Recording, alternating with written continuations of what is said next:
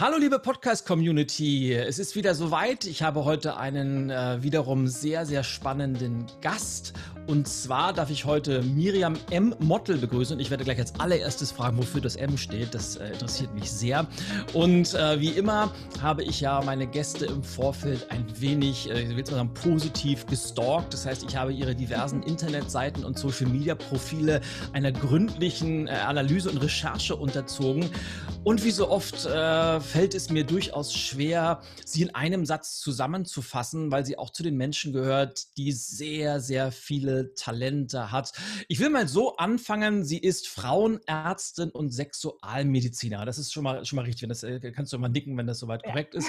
Aber das ist noch nicht alles, ähm, weil sie ist auch beruflich zweigeteilt unterwegs. Auf der einen Seite hat sie mir gerade hat sie vor kurzem wieder eine neue Oberärztinnenstelle angefangen, womit sie logischerweise sehr, sehr äh, beschäftigt beschäftigt ist. Nebenbei baut sie sich gerade ihr eigenes Business auf. Äh, sie ist Podcasterin in the Making. Da kommen wir auch gleich nochmal drauf. Äh, hat ein sehr aktives Instagram-Profil und sie beschäftigt sich, äh, wie man mit dem, unter dem Titel Sexualmedizinerin äh, schon, schon äh, erahnen kann, mit einem Thema, äh, das wie immer sehr, sehr intensiv, aber auch manchmal sehr kontrovers diskutiert wird, nämlich Sex. Und sie hat einen ganz, ganz tollen Blog, der nennt sich Herzensdialoge. Und ich muss mal gucken, dass ich das richtig vorlese. Ich will nichts Falsches sagen. Und sie schreibt wortwörtlich, ich bin Miriam M. Mottel und ich begleite sie auf dem Weg zu einer erfüllten Sexualität. Und wir wollen uns heute logischerweise dann über das Thema Unternehmertum unterhalten, aber natürlich auch über Sex, weil das ist dein Hauptthema. Deshalb darf ich ganz, ganz offiziell sagen, herzlich willkommen, liebe Miriam. Und gleich die Frage in den Raum geworfen, wofür steht das M? Erstmal danke für die Einladung. Das M äh, steht für Monique, das ist mein mittlerer Name. Und da ich ähm, im Gegensatz zu einigen Ärzten ja keinen Doktortitel führe, hat man mir gesagt, mein Name wäre zu kurz und ich soll doch den mittleren Namen mit reintun. Das würde nach mehr aussehen und deswegen steht das M quasi als Punkt abgekürzt. Aber privat nutze ich meinen zweiten Namen gar nicht. Sehr cool. Ich habe das tatsächlich mal irgendwo gelesen. Ich bin mir nicht sicher, ob es da, da, auch Studien zu gibt, dass das Namen, die in der Mitte einen, eine, eine, Abkürzung haben, dass die tendenziell etwas intellektueller und, und mhm. auch seriöser wirken. Deshalb haben ja alle, die einen Mittelnamen haben, ob das jetzt Johannes B. Kerner ist äh, oder, oder, oder, äh, nutzen das ja sehr gerne. Ich hätte auch gerne einen zweiten Namen. Ich habe leider nur einen, aber dafür habe ich meine beiden Töchter, die habe ich beide mit einem Zweitnamen versehen, weil wer weiß, ob die das später auch mal nutzen wollen.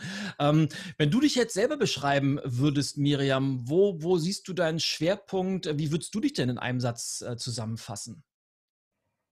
Ja, ich glaube, Sexualmedizinerin ist so die, die Hauptaussage, weil es wirklich alles vereint, also von der Psyche übers Körperliche quasi bis zum Lustvollen.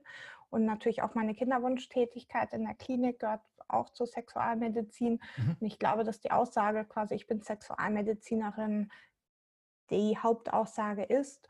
Und meine Aussage natürlich, dass ich sage, ich finde, dass jeder Mensch das Recht auf eine erfüllte Sexualität hat. Und das ist auch so ein bisschen mein Motto. Und wenn man das so ein bisschen zusammenfasst, ist, glaube ich, das, was mich ausmacht, zumindest beruflich. Privat gibt es natürlich mhm. viele andere Aspekte auch noch. Aber ich denke, beruflich ist das so ähm, die Hauptaussage, die ich so treffen würde über mich. Cool. Wenn du das so rausstellst mit diesem, jeder Mensch mhm. hat das Recht auf eine erfüllte Sexualität, dann impliziert das ja, dass das nicht immer so der Fall ist. Äh, mhm. wie, wie, nimmst du das wahr und woran machst du das fest? Naja, also ähm, es ist ja immer so, wo kein Leidensdruck ist, da gibt es auch kein Problem. Also solange der jeweilige nicht drunter leidet, hat er natürlich keinen Krankheitswert und damit braucht man dort auch nichts machen. Aber es gibt ja sehr viele Menschen, die in unterschiedlichen Situationen nicht erfüllt sind mit ihrer Sexualität. Und ich denke, so als Hauptgruppe gehört da natürlich die Frauen mit dazu, weil ja auch viele Frauen einfach keinen Orgasmus erlebt haben bisher oder es nicht können oder nur schwer dahin kommen. Und da bin ich natürlich der Meinung, da könnte man was ändern. Und dann gibt es natürlich auch viele Männer, die mit ihrer Sexualität nicht zufrieden sind. Und dann ist es auch so, wir kennen es ja alle, wenn man dann in eine Partnerschaft kommt, ist am Anfang natürlich alles sehr aufregend, aber nach 10, 15 Jahren oder wenn die Kinder aus dem Haus sind, verändert sich natürlich sehr viel. Und ähm, da ist natürlich das auch ein Thema. Ne? Und da, glaube ich, kommt es darauf hin, wie man damit umgeht, dass die Sexualität wieder erfüllt wird. Ne? Und ja. ähm, dem, das ist so ein bisschen der Punkt, oder auch wenn man sich anschaut, ähm, ich weiß ja nicht, wie es bei euch war, aber mit dem Kinderwunsch, es klappt nicht immer sofort. Und dann kann das sehr zäh werden und darunter leidet natürlich auch die Sexualität. Und wir wissen aus Studien, dass wenn man eine erfüllte Sexualität hat, dann hat man eine bessere Resilienz, dann ist man gesünder, dann ist es präventiv für Erkrankungen. Das wissen wir zum Beispiel bei Krebserkrankungen, wenn man in einer gefestigten Partnerschaft ist, die liebevoll ist und eine erfüllende Sexualität hat, dann haben die eine bessere Überlebensrate. Ja, und mhm. deswegen glaube ich, ist das natürlich was sehr Wichtiges, worüber keiner gerne reden möchte, wenn es nicht gut läuft. Ne? Ja, das kann ich mir vorstellen. Da kommen wir wahrscheinlich gleich nochmal zu, äh, mhm. wie Menschen so damit umgehen. Aber nochmal, ich, ich möchte nochmal auf, auf, auf dich und, und de, deine, ja, de, deinen Werdegang oder deinen, deinen beruflichen Status quo eingehen, weil du bist mhm. ja, du, du, bist ja, ich will nicht sagen, fällst ja parallel. Du hast so zwei ganz tolle Facetten an dir. Auf der einen Seite dieses Thema Oberärzten in der Klinik. Also das ist dann äh, wahrscheinlich äh, sehr, sehr, naja, Kliniken sind ja durchaus äh, ich will es mal konservativ sagen, da ist es wahrscheinlich eher in die medizinische Richtung und auch alles ein, ein sehr sachliches Thema. Also so stelle ich mir das zumindest vor. Und auf der anderen Seite mit deinem eigenen Unternehmen, äh, auch wie ich dich auf Instagram wahrnehme, ähm, nimmst du ja den anderen Aspekt von diesem Thema Sex mit rein, nämlich du gehst mhm. da sehr offensiv mit um, teilweise auch sehr plakativ und, und sprichst nicht eben nur die, die rein mechanischen, körperlichen Dinge an, sondern auch eben das, das Emotionale, was dahinter steckt und mhm. wie gehen Menschen damit um und wie, wie kriegst kriegst du das beides so unter einen Hut rein? Also ich muss ehrlich sagen, ich sehe den Unterschied nicht ganz so zwischen den beiden Sachen.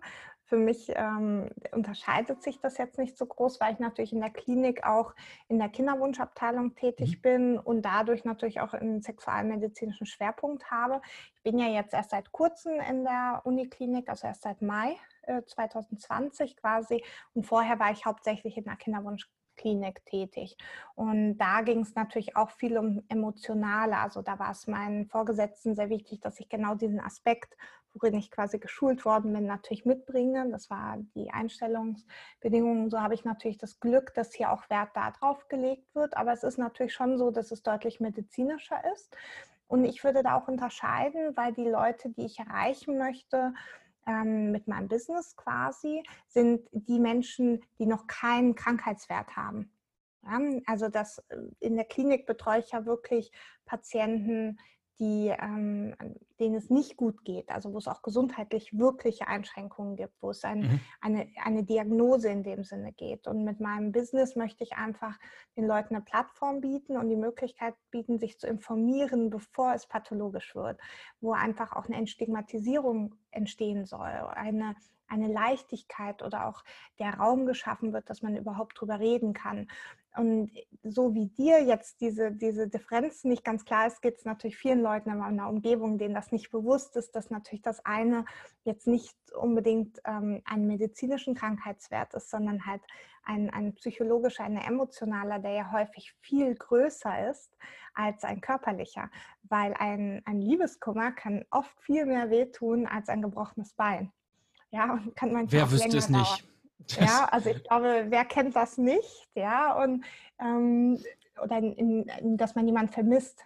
Ja, das ist ja genau dasselbe. Und über diesen Schmerz redet keiner. Und dafür gibt es einfach keinen Raum. Und den möchte ich natürlich auch schaffen. Und auch über die positiven Dinge. Ne? Also wenn man verliebt ist, wenn etwas gut funktioniert, wenn der Orgasmus schön war. Ja, das sind alles so Momente, die nehmen wir als selbstverständlich da. Die könnten wir aber natürlich ähm, positiv besetzen und vermehren und dadurch natürlich viel mehr Energie für uns schaffen. Und mhm. da aber viele einfach gar nicht wissen, wie sie überhaupt an diesen Punkt kommen, ähm, da möchte ich halt ansetzen, weil ich habe natürlich nicht nur das psychologische Wissen dafür, sondern halt auch natürlich das medizinisch-anatomische Wissen, was halt auch vielen einfach fehlt.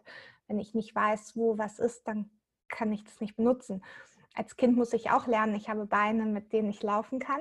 Und so ist es auch in der Sexualität, das ist ein Lernprozess. Und wenn ich aus Pornografie lerne, dann wird meine Sexualität sehr eingeschränkt sein.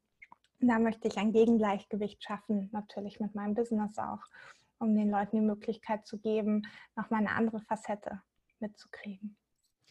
Das mit dem Business interessiert mich jetzt gleich mal, äh, weil, weil in diesem Podcast geht es ja vor allem auch um, um mhm. Geschichten von Menschen, die gegründet haben und, und aus welchem Grund die das gemacht haben. Das finde ich immer ganz, ganz spannend und, und gerade ähm, in, in deinem Fall, weil die Regel bei Ärzten ist ja tendenziell eher, dass sie, wenn sie erstmal eine gute Stelle in irgendeiner Klinik haben, da auch bleiben und es, äh, sich vielleicht mhm. noch innerhalb der Klinik äh, befördern lassen oder nochmal von Klinik zu Klinik wechseln. Und wenn sie dann gründen, dann ja meistens mit ihrer eigenen Praxis und das dann die gleiche Tätigkeit aber in Eigenregie machen. Du hast dich ja für einen anderen Weg entschieden und fängst jetzt auch nicht, äh, fängst jetzt an, äh, Online-Kurse rauszubringen. Und ich habe gesagt, du nimmst einen Podcast auf und du nutzt die sozialen Medien, was ja durchaus ungewöhnlich ist. Es ist nicht, ist nicht komplett ausgeschlossen, aber ich kenne relativ wenig Ärzte, die das so machen. Was war dein Antrieb? Warum hast du dich für diesen Weg entschieden? Na, das, also erstmal muss man sagen, ich komme aus einer Unternehmerfamilie. Das heißt, für mich war eigentlich immer schon klar, ich möchte auf jeden Fall selbstständig sein. Als ich dann mhm. begriffen mhm. habe, dass wir als Ärzte immer abhängig sein werden von irgendetwas, Gesundheitssystem, Krankenhaus, was auch immer, habe ich auch schnell gemerkt, dass ich an meine Grenzen komme, weil ich halt nicht, ich möchte nicht wirtschaftlich denken, wenn ich einen Patienten versorge. Ja, sondern dann möchte ich die bestmögliche Sache ermöglichen. Und um das aber zu tun, brauche ich natürlich trotzdem ein stabiles Grundeinkommen. Und ich möchte halt auf keinen Fall jemanden Medizin verkaufen ja, um, mhm. mein, um mein Gehalt zu haben. Und dann habe ich mir natürlich überlegt, okay, ähm, ich habe sehr, sehr viele Vorträge gehalten. Wie kann man das vielleicht monetarisieren? Ja, bisher habe ich das immer für Spenden gemacht. Und dann habe ich mich halt mal so umgeguckt, was machen Kollegen, was gibt es so für Möglichkeiten. Und dann rutscht man natürlich dann zu Beratungen und zu vielen anderen Bereichen. Und dann habe ich aber gemerkt, dass mir es aber total Spaß macht, auch zu unterrichten und dass mir das auch leicht fällt und dass ich die Inhalte gut vermitteln kann. Und dann bin ich Mitglied geworden, ich weiß nicht, ob du es kennst, in der Skipreneur-Gruppe. Das ist von der Tanja Lenke, so eine Frauenbusiness-Gruppe. Und da war eine der Challenges, so einen Online-Kurs zu machen. Und es hat bestimmt mhm. noch fünf Jahre gedauert, bis ich mich da durchgerungen hätte. Und dann habe ich das einfach mal gemacht. Und seitdem rollt das. Also dann kam eins nach dem anderen. Wie mache ich Marketing? Dann habe ich für mich festgestellt, Facebook mag keine Sexualität. Wie erreiche ich dann die Leute? Und dann musst dich komplett weg aus diesem medizinischen Denken, wo dir ja alles zufällt. Ne? Du hast ja mhm. Zuweiser. Ich habe ja nie mehr über Marketing Gedanken machen müssen. Und dann habe ich mich eingelesen und jetzt weiß ich, was eine Automation ist, eine Willkommensequenz ja, für Newsletter, was ja für jeden Unternehmer irgendwie super klar ist. Ich habe meinen also, ersten. So, sollte ja, man denken, sollte man denken, ist bei genau. weitem nicht der Fall. Ja, also so Sachen halt. Ne? Oder letztens habe ich mich mit einer Freundin unterhalten und dann meinte sie, ja, hast du kein Facebook-Pixel? Und ich so, was für ein Pixel? Mhm. Ist das nicht das, was ich im Bild habe? So, ne? Und also solche Hürden hatte ich natürlich jetzt als Ärztin, womit ich äh, mich jetzt auseinandersetzen musste. Und ich hatte damals den Instagram eigentlich nur angefangen, weil ich so ein bisschen Aufklärungsarbeit machen wollte und ich gemerkt habe, dass das, was für mich selbstverständlich ist, für viele überhaupt nicht selbstverständlich ist. Ja, also wie für mich klar ist, dass jede Vulva, also jedes äußere Genital einer Frau, total unterschiedlich ist, weil ich natürlich am Tag 100 Frauen sehe und ich das auch ausblende und gar nicht mehr so wahrnehme. Aber dass das für dich vielleicht nicht der Fall ist. Du hast natürlich nur deine Frau gesehen, ja. Ich kann und, das weder bestätigen noch genau, äh, abstreiten. So, also. ne, genau. Und dementsprechend ist es natürlich, geht es natürlich vielen so, dass die natürlich nur eine, eine beschränkte Anzahl haben und dann normst du das damit natürlich. Und so geht es in allen Bereichen des Lebens. Ne? Ich kenne etwas und damit vergleiche ich es. Und genauso ist es halt auch in der Sexualität. Und die Idee war, so einen Gegenpol zu schaffen. Und auf einmal wurde daraus mehr, weil mir dann auch klar wurde, okay, ich kann das nicht einfach nur so machen. Und ich möchte halt auch was machen, was meins ist, was ich aufbauen kann, wo, ähm, wo ich andere Kollegen vielleicht mit ins Boot holen kann, wo man was bewegen kann, ne, also auch was zurückgeben kann, aber halt auch was, wo ich was kriege dafür für diese Arbeit. Also jetzt nicht, ich bin nicht die Bundeszentrale für gesundheitliche Aufklärung, das ist nicht meine Aufgabe so, aber ich kann Fachwissen zur Verfügung stellen und wenn das jemand erwerben möchte ähm, von einer Fachperson mit einer menschlichen Note noch dazu, dann biete ich das halt an und es ist seriös und ich biete halt auch extra zu den Online-Kursen immer einmal im Monat so Q&A-Sessions an die kann man buchen. Äh, die sind begrenzt auf eine Zahl. Man kann mir anonym die Fragen schicken und ich beantworte die dann, mhm. damit es quasi so eine Interaktion gibt, weil es, jede Sexualität ist anders, aber nicht jeder braucht anderthalb Stunden Therapiestunde. Ne? Und viele Fragen wiederholen sich natürlich auch. Aber man findet halt so viel Mist im Internet, was ich schon gelesen habe, ja, und äh, an Nahrungsergänzungsmitteln oder was auch immer, was halt nicht bewiesen ist, fällt es mir natürlich schwer. So und wenn ja, und dann bin ich da so, das äh, kam so eins zum anderen und dann dachte ich, okay, ich mache das jetzt. Ich habe nichts zu verlieren. Wenn ich jetzt was gründe und was tue und mich darum kümmere, da passiert nichts. Also das Schlimmste ist, was passiert, dass ich scheitere. Ja, und wie gesagt, ich komme aus einer Unternehmerfamilie und alle meinten, mach einfach mal. Wir haben alle ein paar Mal angefangen. Ja, jetzt habe ich angefangen. Sehr cool.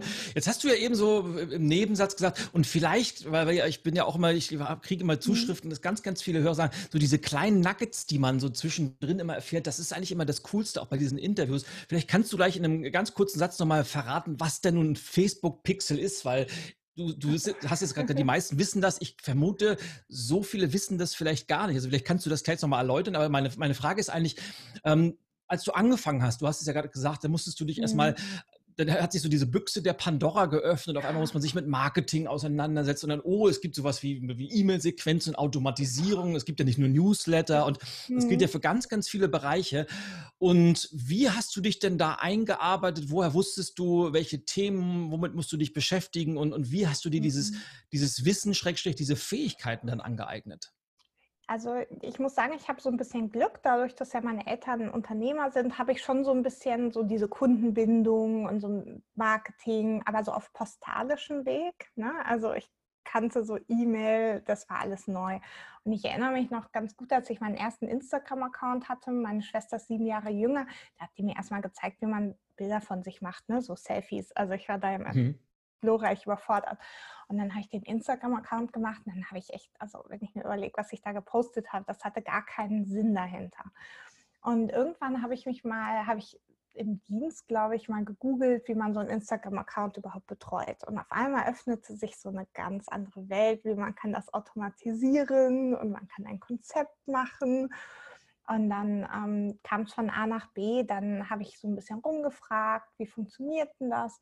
Also so im Freundeskreis, die halt Instagram-Accounts hatten und habe dann gefragt, wie macht ihr das? Dann sagt, ja, du kannst das mit deiner Facebook-Seite verbinden. Und dann, was ist eine Facebook-Seite? Also mir war klar, dass so Celebrities und Promis haben Facebook-Seiten, ne? aber dass ich eine Facebook-Seite mache für mein Business oder für meine Praxis, die Idee wäre ich nie gekommen. Und dann habe ich das einfach gemacht. Und dann habe ich natürlich weitergelesen, wie ist das verbunden, wie funktioniert das, was ist notwendig, ähm, was ist ein Impressum. Ja, also auf einer Webseite, meine erste Webseite habe ich über so ein Baukastensystem gemacht, dann bin ich an meine Grenzen gekommen. Dann habe ich WordPress mich eingelesen und die Webseite selber gemacht gehabt. Und das war super, weil jetzt verstehe ich halt, wie die aufgebaut ist. Ne? Und ich bin immer der Meinung, ich kann nur das auslagern, was ich auch verstanden habe.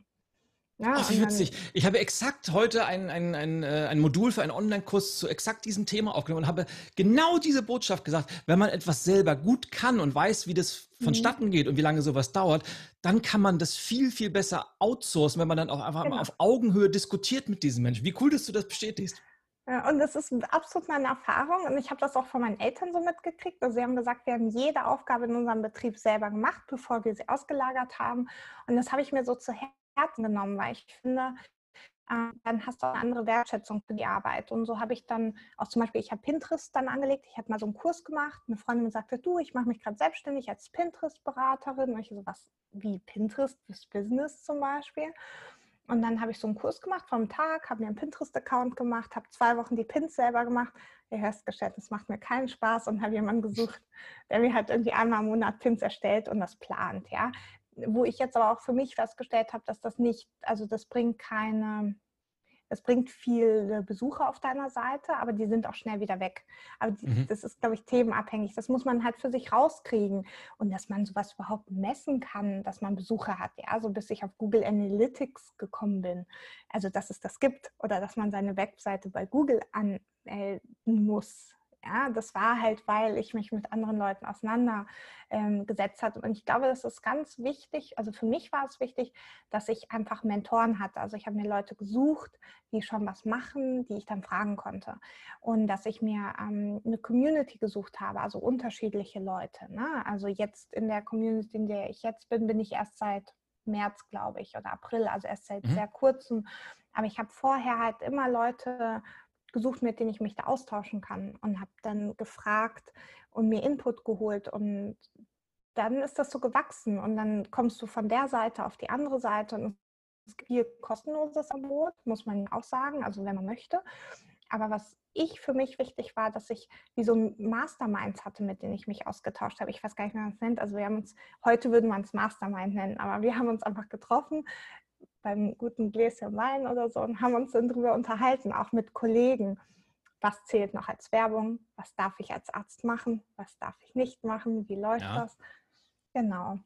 Und jetzt natürlich, ähm, ich meine, jetzt ist sowieso alles ein bisschen anders. Jetzt warten wir ja alle ab. Dieses neue Privacy Shield Act ist ja ähm, passiert. Jetzt gucken wir mal. Ich weiß selber nicht, was das jetzt verändert. Also ähm, da warten wir jetzt quasi auf die Aussage.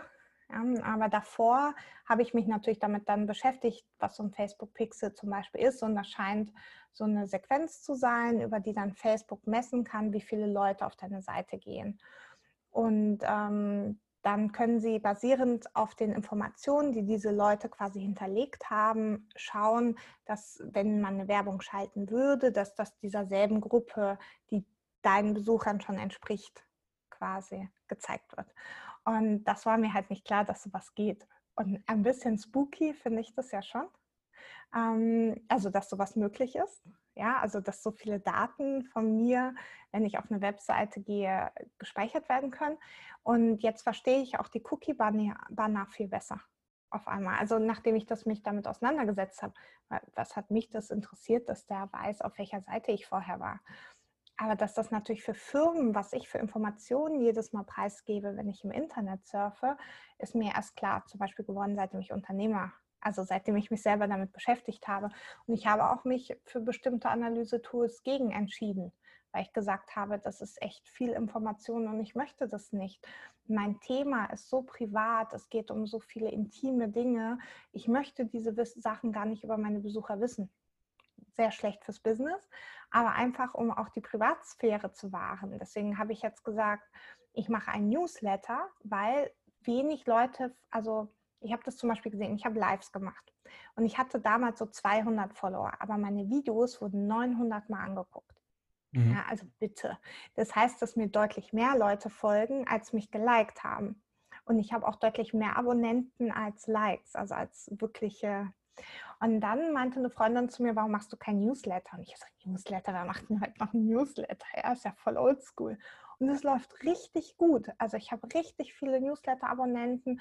Ich habe die Zahl, also jeden Monat verdoppelt sich das. Also es ist richtig verrückt, ohne dass ich bisher irgendwie Werbung gemacht habe. Ähm, also außer, dass man mal bei Social Media das erwähnt hat weil die Leute das anonym in ihre Postbox kriegen, die Informationen. Und man kann selber entscheiden, wann man das liest und wann man sich das anguckt. Und dann kann ich da halt erwähnen, wenn ich einen neuen Blog habe. Und ich habe super gute Klickraten, weil natürlich müssen die mir dann nicht auf Social Media folgen und kriegen trotzdem die Informationen und die ganzen Infos. Und das habe ich halt zum Beispiel total unterschätzt. Und darauf wäre ich nie gekommen, wenn ich nicht den Austausch gehabt hätte mit den Leuten. Ja, und ja sehr cool. Ja, genau. Du hast, ich finde das, ich muss, das ist mir nur so hängen geblieben, weil du hast gesagt, ich finde es manchmal, ich finde es auch manchmal immer noch spooky. Ja, ich, ich, weiß, wie das alles technisch funktioniert und ich nutze logischerweise auch Pixel im Internet, weil man muss natürlich, ja. man kann natürlich viel, viel besser auch Ads targeten, wenn man genau weiß, aha, da hat sich jemand für irgendwas interessiert und mhm. logischerweise ist der besser in meiner Zielgruppe als jemand, der woanders auf einer Seite war. Was ich dann immer wieder spannend finde, wenn man sich irgendwie per WhatsApp über irgendein Thema unterhält oder manchmal sogar nur am, am Telefon und kurz darauf geht man irgendwie auf Instagram und kriegt sofort eine Werbung zu diesem Thema. Mhm ich weiß, wie das funktioniert, aber trotzdem finde ich es immer ein bisschen unheimlich, muss ich sagen, finde ich es auch immer noch. Und aber äh, schauen wir mal, in welche Richtung das geht. Von daher finde ich es auch super cool, dass man auch mal sagt, äh, auch wenn ich das alles nutzen könnte, ziehe ich zumindest bei mir im Business eine Linie. Und ich glaube, auch das ist ein Trend, der in der Zukunft immer wichtiger werden wird, dass, dass äh, Unternehmerinnen oder Unternehmer eben auch sagen, äh, ich habe bestimmte Werte, die sind nicht verhandelbar und äh, ich mag zwar den einen oder anderen Euro auf dem Tisch lassen oder liegen lassen, aber ich ziehe da trotzdem die Linie. Was ich jetzt gerade ganz spannend fand, ja.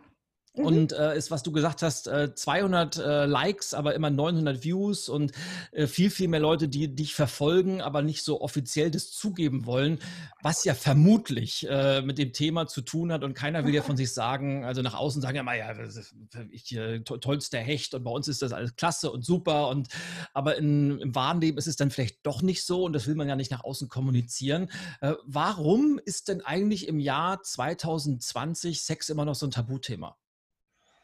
Ich glaube gar nicht, dass es unbedingt ein Tabuthema ist, aber ich glaube, es ist ein Tabuthema, seine Bedürfnisse mitzuteilen, immer noch, weil die Erwartungshaltung einfach eine andere ist. Also ich, es ist ja immer dann schwer, über etwas zu reden, aber wenn ich nicht weiß, worüber ich rede, also wenn ich es nicht spüre, dann ist es so wie Shivashi.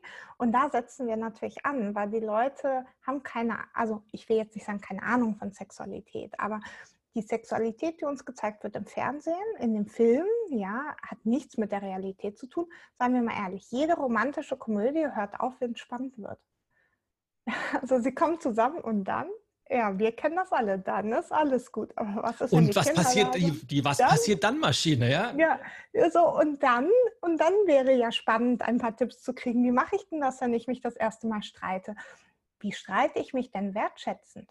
Ja, und das ist zum Beispiel ein Thema. Also ich komme aus einer Familie, wir streiten super gerne. Und ich habe nie Angst, wenn ich mich streite, dass meine Familie mich nicht lieb hat, weil ich damit aufgewachsen bin. Ja, mhm. aber wenn ich in einer konfliktscheuen Familie aufwachse, dann habe ich ein Problem, Konflikt auszuhalten und werde natürlich schnell mich verteidigen und vielleicht mein, dann mein Gegenüber verletzen. Und das kann man aber lernen zu streiten und zwar so zu streiten, dass man danach sich noch ein bisschen lieber hat. Das ist quasi dann ein guter Streit, weil ein Streit entsteht ja, wenn ähm, ich mich nicht gesehen fühle oder missverstanden fühle oder meine Erwartung enttäuscht ist. Ja?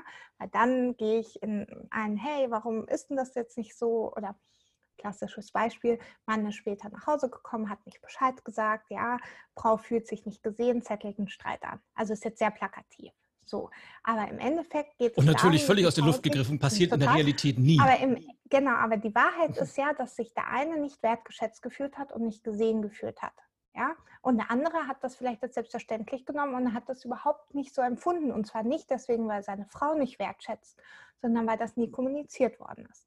Wenn jetzt aber nachgefragt wird, was denn hier jetzt eigentlich los ist, dann würde der Mann vielleicht rauskriegen, dass die Frau sich gerade was Neues für sich entdeckt hat und ihm das mitteilen wollte und dass da die hat sie ein neues Jobangebot oder irgendein cooles Hobby entdeckt, ja, was die jetzt teilen wollten.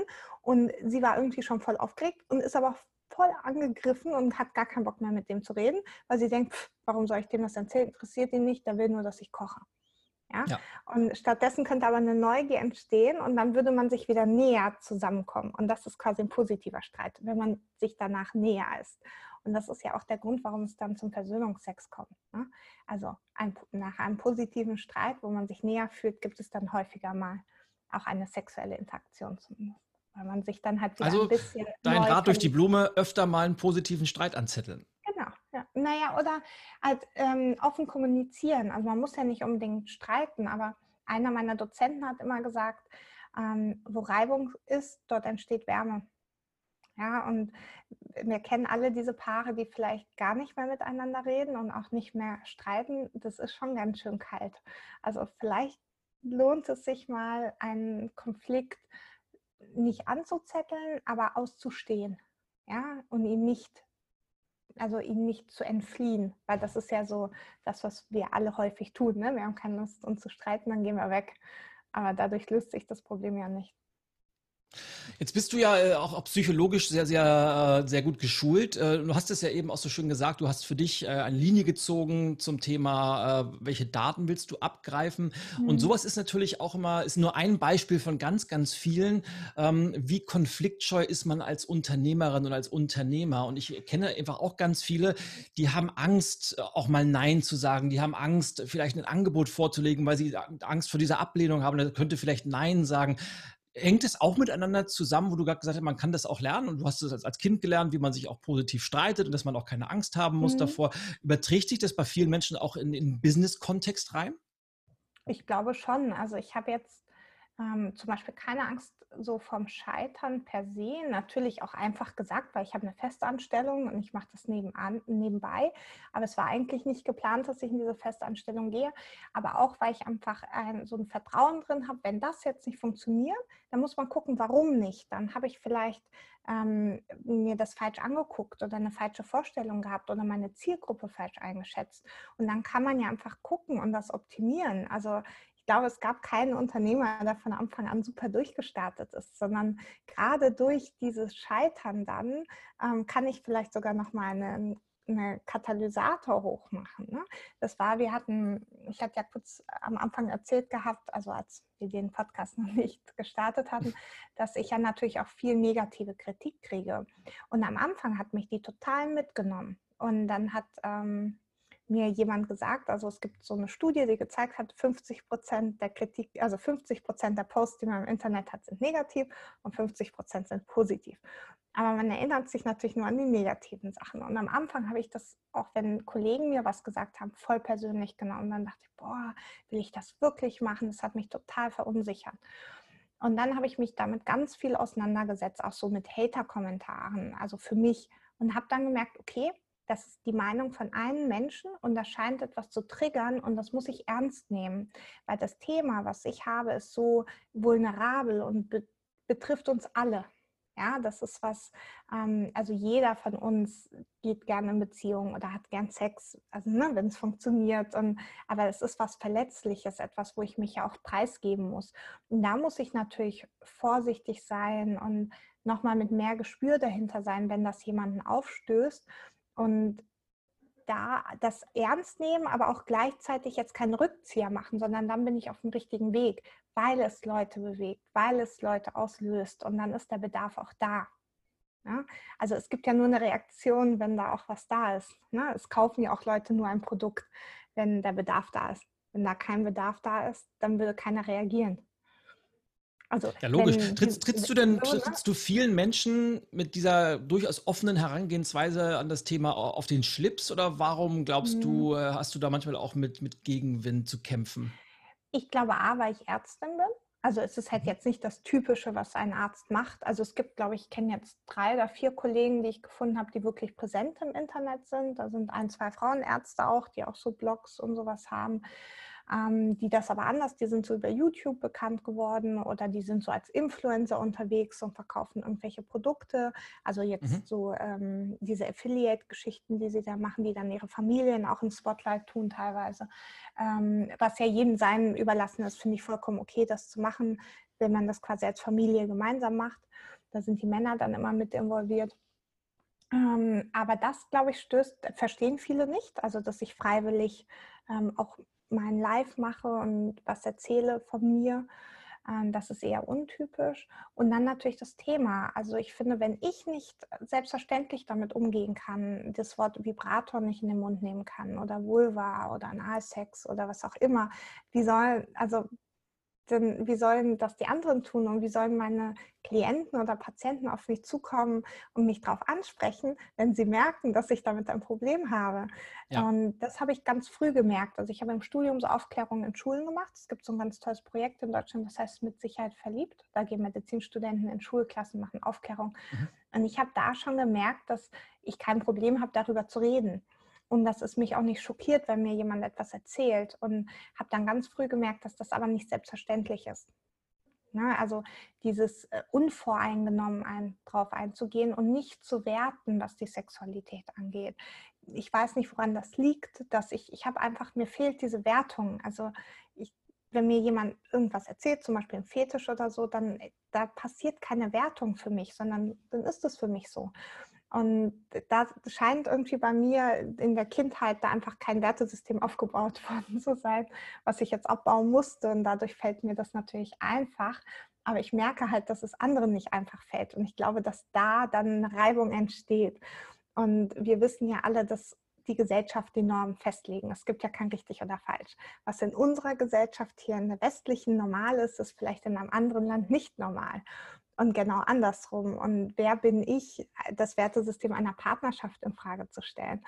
Und genauso denke ich, ist es in Ordnung, wenn man mich in Frage stellt, weil ich halt dem Wertesystem vielleicht von dem Kollegen oder dem Menschen nicht entspreche. Und dann darf man, wenn man möchte, mit mir in Dialog treten. Und ich bin da auch ganz äh, frei, meine Fehler einzugestehen, wenn ich irgendwas über die Stränge schlage oder zu offen wäre. Aber ich frage zum Beispiel auch für meinen Newsletter ab, ob die Leute über 18 sind.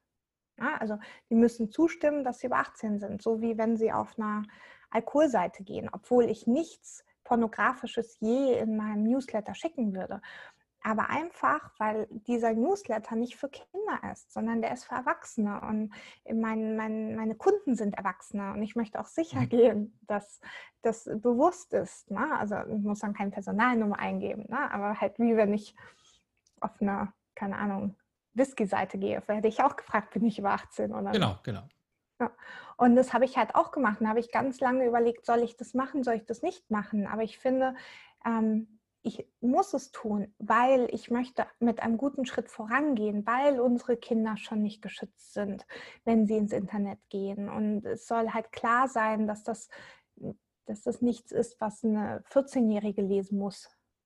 Ja, also nicht, dass Gottes Willen, also in meinem Newsletter ist überhaupt nichts Schlimmes drin und auch hier, ich habe jetzt so eine Freebie-Sequenz ne, und da ähm, erzähle ich über den weiblichen Orgasmus, also wie der funktioniert physiologisch. Bei dem männlichen kennen wir alle irgendwie sehr gut. Also nicht, dass ihr Männer nicht super kompliziert werdet, aber bei der Frau passiert da ganz viel, was wir nicht wissen. Ja? Also unsere Gebärmutter stellt sich zum Beispiel auf während dem Orgasmus. Ne? Und wir haben halt auch Schwellkörper. Und die Klitoris ist genauso groß wie ein Penis, aber halt in uns drin, also in uns Frauen. Und das weiß keiner. Und also zumindest nicht so, dass es verständlich ist. Also ich habe dazu schon Informationen gefunden, aber ich hätte es nicht verstanden, wenn ich kein Mediziner wäre. Und da habe ich mir halt die Mühe gegeben, das zum Beispiel runterzubrechen, habe mir Bilder machen lassen vom Grafiker, die verständlich sind, die halt auch Laien verstehen. Einfach weil ich denke, hey, wir müssen doch wissen als Frauen, wie unser Körper funktioniert. Ich muss doch wissen, was da passiert. Und ja, und da habe ich mir halt gedacht, das, das muss man ändern. Jetzt bin ich mir fast sicher, dass äh, ich habe ja durchaus, ich, ich habe ja coole Analyse-Tools und auch beim Podcast weiß ich, dass, äh, glaube ich, 65 Prozent äh, meiner Zuhörenden, sagt man ja heutzutage, ähm, weiblich sind. Und ich bin mir auch da ziemlich sicher, dass von denen eine ganze Menge sagen, den Newsletter würde ich aber auch ganz gerne lesen. Oder vielleicht ist ja auch der mhm. eine oder andere Mann dabei, sagt, es wäre auch nicht schlecht, wenn ich das mal wüsste. Äh, wenn, wenn jemand den abonnieren möchte, wie kriegt man den denn? Wie kommt man in eine Sequenz? Achso, man äh, geht auf meine Webseite, also www.herzensdialoge.de und mhm. dann ähm, gibt es ein Formular direkt auf der Startseite, was man ausfüllen kann. Ähm, schön brav anklicken, dass man über 18 ist, sonst geht er nicht durch. Und ähm, da kann man auch auswählen, ob man Kollege ist oder nicht, weil ab Herbst ist quasi eine Sequenz geplant, speziell für Fachkollegen, ähm, wo ich dann auch nochmal abfrage, ob es auch wirklich Kollegen sind. Ähm, genau, und dann gibt es äh, erstmal eine Willkommenssequenz und wenn man den Freebie haben möchte, natürlich diese Freebie-Sequenz noch dazu und dann gibt es so alle zwei Wochen im Schnitt ein Newsletter mit aktuellen Themen. Und ähm, jetzt fragt man sich natürlich, warum sollte ich den abonnieren? Man hat halt die Möglichkeit, mir anonym Fragen zu stellen, die ich dann im Newsletter wissenschaftlich erläutere und auch erkläre. Und das ist quasi der Mehrwert, den ich meinen, meinen Newsletter-Abonnenten bieten möchte, unabhängig davon, dass sie meine wunderschönen Worte lesen können und dann über den Podcast informiert werden.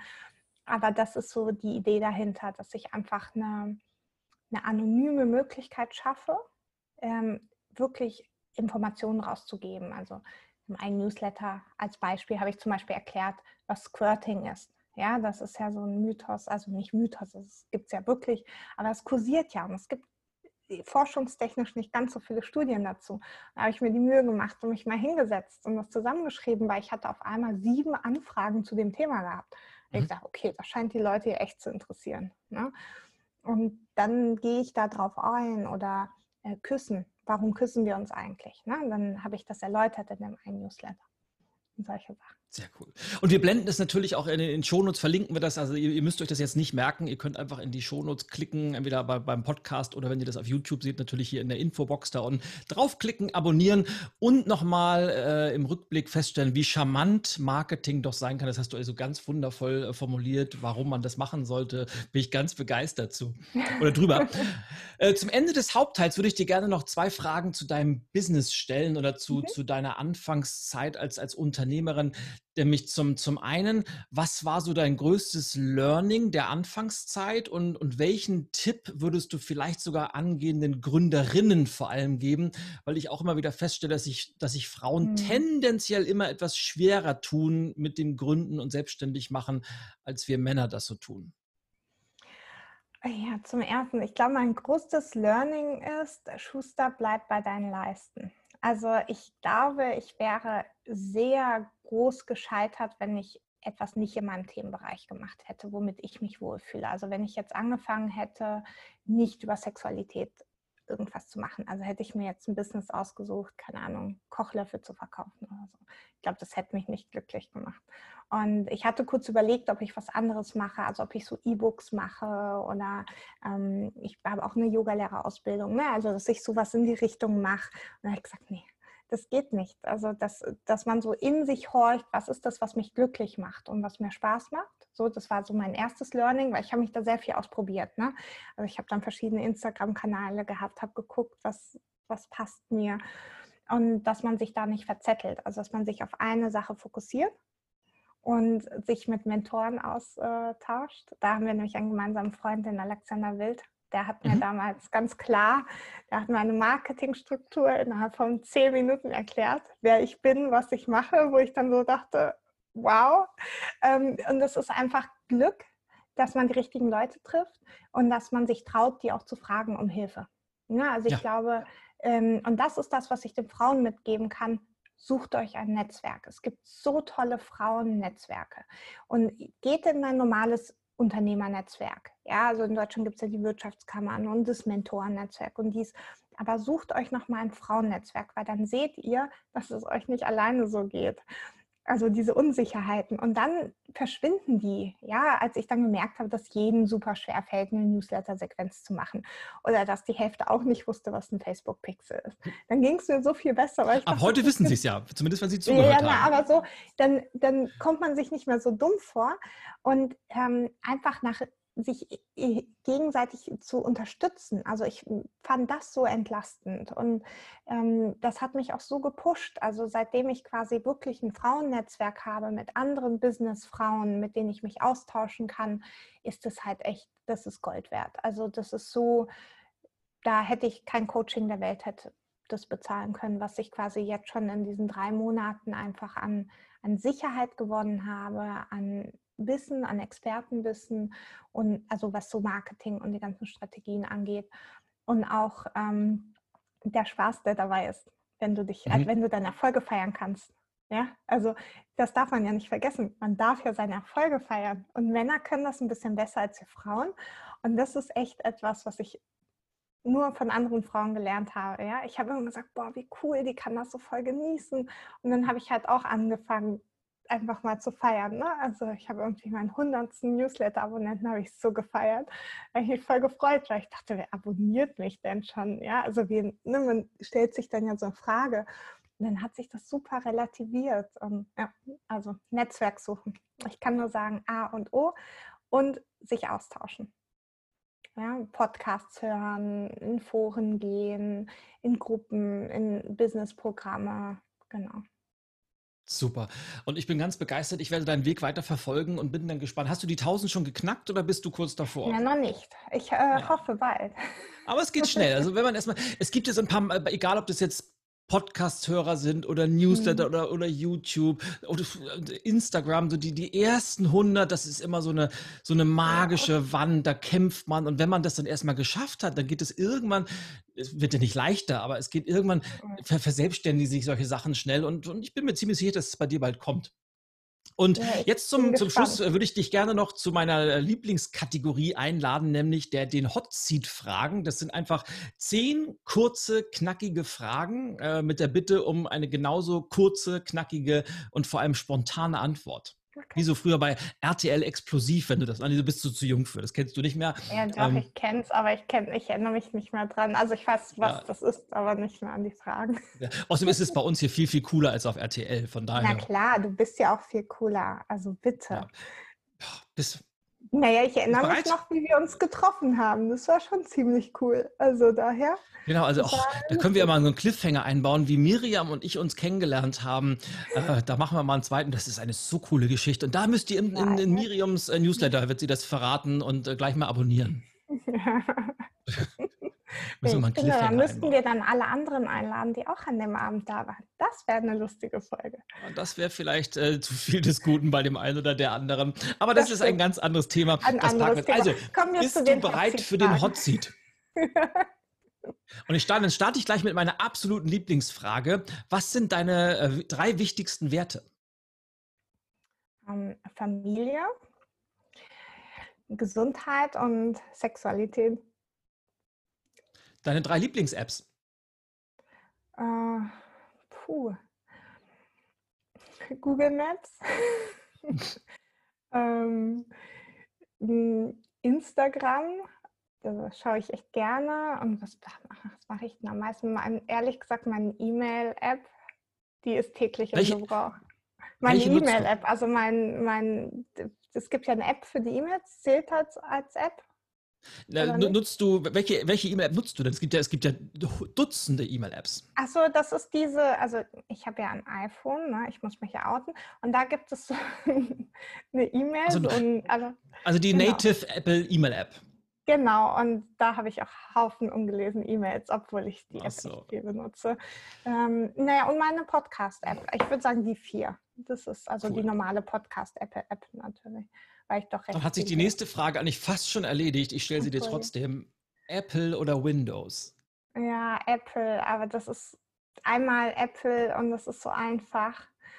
Ja, da bin ich hängen geblieben. Kaffee oder Tee? Ähm, in der Reihenfolge. Jetzt bin ich gespannt, weil du ja äh, in Österreich lebst. Berge oder Meer? Ähm, Berge. Die schwerste Entscheidung deiner Karriere? Deutschland zu verlassen. Oder oh, hätte ich auch fast gedacht nachzufragen, aber es sind ja kurz und knackige Fragen. Ich komme deshalb zur nächsten. ähm, dein Lieblingsbuch? Ähm, von Jostein Garda. Ähm, äh, nicht Sophies Welt, sondern Maya, die Wunder des, des Lebens. Kennst du das? Maya oder das Wunder nee, des Lebens. Sophies Welt habe ich selbst gelesen, als, als ich genau, Teenager na, aber war, das Sophies Welt ist nicht so super. Ja. Also Maya oder das Wunder des Lebens, so das Kartengeheimnis, also immer wieder, kann ich immer wieder lesen. Sehr schönes Sehr cool. Jetzt vermute ich, dass ich die Antwort erahne. Deine Lieblings-Social-Media-Plattform? Puh, ähm, ehrlich gesagt keiner. Also ich mag die alle nicht. Aber die ich am meisten nutze, ist halt leider Facebook, weil meine ganzen Netzwerke über Facebook laufen. Ja. Okay.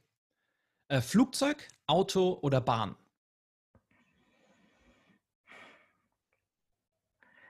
Ah, schwer. Also als Vielflieger Flugzeug und sonst Auto.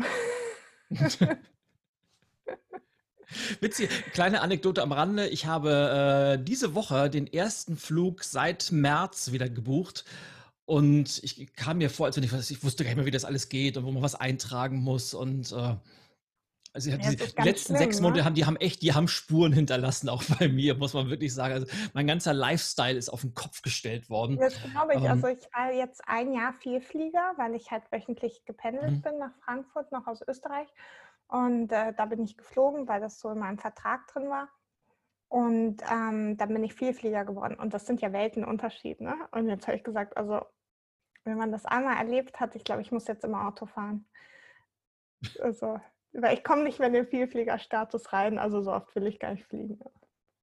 Ja, äh, das ist das wäre ein anderes Thema. Ähm, parken wir auch mal für eine weitere Folge. Weil jetzt kommt die letzte Frage und da bin ich sehr, sehr gespannt. Die lautet nämlich: Wie ist dein Erfolgsgeheimnis in einem Satz? Authentisch bleiben. Ausrufezeichen. Sehr, sehr cool. Liebe Miriam, genau. das war sehr, sehr cool. Vielleicht zum Abschluss, was stehen, du hast den Podcast schon erwähnt, was stehen für Projekte so in den nächsten Wochen, Monaten bei dir an? Genau, so das ähm, erste große Projekt sind jetzt die Online-Kurse, also die habe ich immer live gemacht, jetzt quasi als Selbstlernkurse zu launchen. Das wird jetzt in den nächsten Wochen passieren quasi. Und dann der Podcast. Und ich glaube, das ist auch echt okay für die Nebenselbstständigkeit, so neben einer Hauptarbeitsstelle schaffe ich auch ehrlich gesagt nicht mehr. Aber das beides möchte ich natürlich richtig machen und da fließt jetzt meine Energie rein. Sehr cool. Und wer dir, wer dir gerne folgen möchte oder auf den, am Ball bleiben möchte, am besten auf deine Webseite Herzensdialoge gehen und dein Newsletter abonnieren, oder? Genau, das ist am besten. Dort sind auch alle Verlinkungen immer drin zu den Social Media Sachen oder dort erwähne ich auch, falls ich mal einen sehr spannenden Live erzähle, ähm, dann ist der dort immer erwähnt. Da muss man sich auch nicht outen, dass man sich für Sexualität interessiert. Ach, jetzt bin ich ja fast schon wieder, wieder eins. Es ist, du merkst, es ist ein, ein, Thema, da kann man sich sehr lange drüber unterhalten, weil ich, ich frage mich gerade, warum das, warum das so sein muss, dass man sich da nicht outen will, weil wenn Leute sagen, wir wollen uns über Rasenmähen unterhalten, hat ja auch keiner ein Problem damit. Ja, aber es ist wirklich so. Also ich habe dann auch Freundinnen gefragt, weil ich habe dann gesagt, boah, du hast es jetzt geliked. Ähm, also, ne, ich habe gesehen, du hast es geteilt, heimlich an jemand anderen. Das sieht man ja bei Facebook, ne? Also mhm. wenn die Sachen geteilt werden. Ähm, und dann habe ich halt gefragt, weil mich das interessiert hat, warum sie aber meinen Beitrag teilt, aber nie mich geliked hat. Und hat sie gesagt, darf doch keiner wissen, dass ich das spannend finde oder dass das okay ist. Was würden dann die Leute denken? Und dann habe ich halt mal wegen dem Online-Kurs einer Freundin gesagt, teil das doch mal. Hat gesagt, also ich habe mich jetzt voll überwunden, deinen Kurs da zu teilen. Und ich dachte dann so, das ist doch ein normaler Kurs. Also es ist ja von der Medizinerin, es ist nichts Schmuddeliges, es muss nicht im Keller gemacht werden, es muss nicht dunkel gemacht werden. Ihr dürft natürlich trotzdem gerne den Newsletter im Dunkeln lesen, wenn ihr euch dann besser fühlt unter der Decke, ja. Aber da ist nichts Schmuddeliges dran an der Sexualität. Ich meine, wir küssen uns ja auch nicht nur im Dunkeln. Also. Hoffentlich nicht, ja. Ja, man weiß es nicht. Also sei denn, man steht drauf, ne? Dann kann man das. Kann ja sein. Auf jeden Fall stelle ich da wieder zwei Sachen fest. Auf der einen Seite ist es, glaube ich, äh, vielleicht ist es in der nächsten Generation anders, dass Menschen viel, viel offener und, und normaler mit diesem Thema Sex umgehen, ähm, weil wir alle finden es ja irgendwie ziemlich cool und das muss man eben auch nicht äh, hinter verschlossenen Türen machen. Und das Zweite, was, was du auch noch angesprochen hast, finde ich auch extrem wichtig, dass ganz, ganz viele von uns äh, noch mehr lernen dürfen, sich von den Meinungen anderer Menschen etwas unabhängiger zu machen weil im Endeffekt stellen wir uns immer vor, was könnten andere Menschen denken und dann stellt sich aber raus, andere Menschen interessiert eigentlich überhaupt nicht, was wir tun und dann können wir eigentlich doch gleich von vornherein unser Ding machen, oder? Auf jeden Fall. Also mein Vater hat immer gesagt, ähm, du machst alles richtig, wenn Leute Nein sagen. Und da können wir feststellen, äh, dein Vater, der Herr Mottel Senior, ist ein sehr mhm. weiser Mann. Damit hat er ein wunderbares Schlusswort auch für unseren äh, heutigen Podcast gefunden. Liebe Miriam, ich danke dir für deine Offenheit, für deinen Einblick äh, in, in dein äh, Unternehmerinnen-Denken, in deine Pläne, in deine Philosophie und, und für die vielen kleinen Tipps und Tricks, die du teilweise in, in Nebensätze verpackt hast. Ich kann euch empfehlen, hört euch diesen Podcast gerne zweimal an, weil man hört auch beim zweiten Mal immer noch so die eine oder andere Idee, die man vielleicht beim ersten Durchhör nicht mitbekommen hat. Also vielen, vielen Dank, dass du da warst und an euch alle, wie immer, vielen Dank, dass ihr uns, euch äh, oder Miriam und mir in diesem Fall eure Zeit geschenkt habt, weil wir alle wissen ja, Zeit ist knapp und ich hoffe wie immer, dass es für euch wertvoll war und dass ihr natürlich die ein oder andere Idee, den einen oder anderen Impuls in eurem täglichen Business auch umsetzt. Und in diesem Sinne ganz, ganz herzlichen Dank und bis zum nächsten Mal. Ciao Miriam. Dankeschön.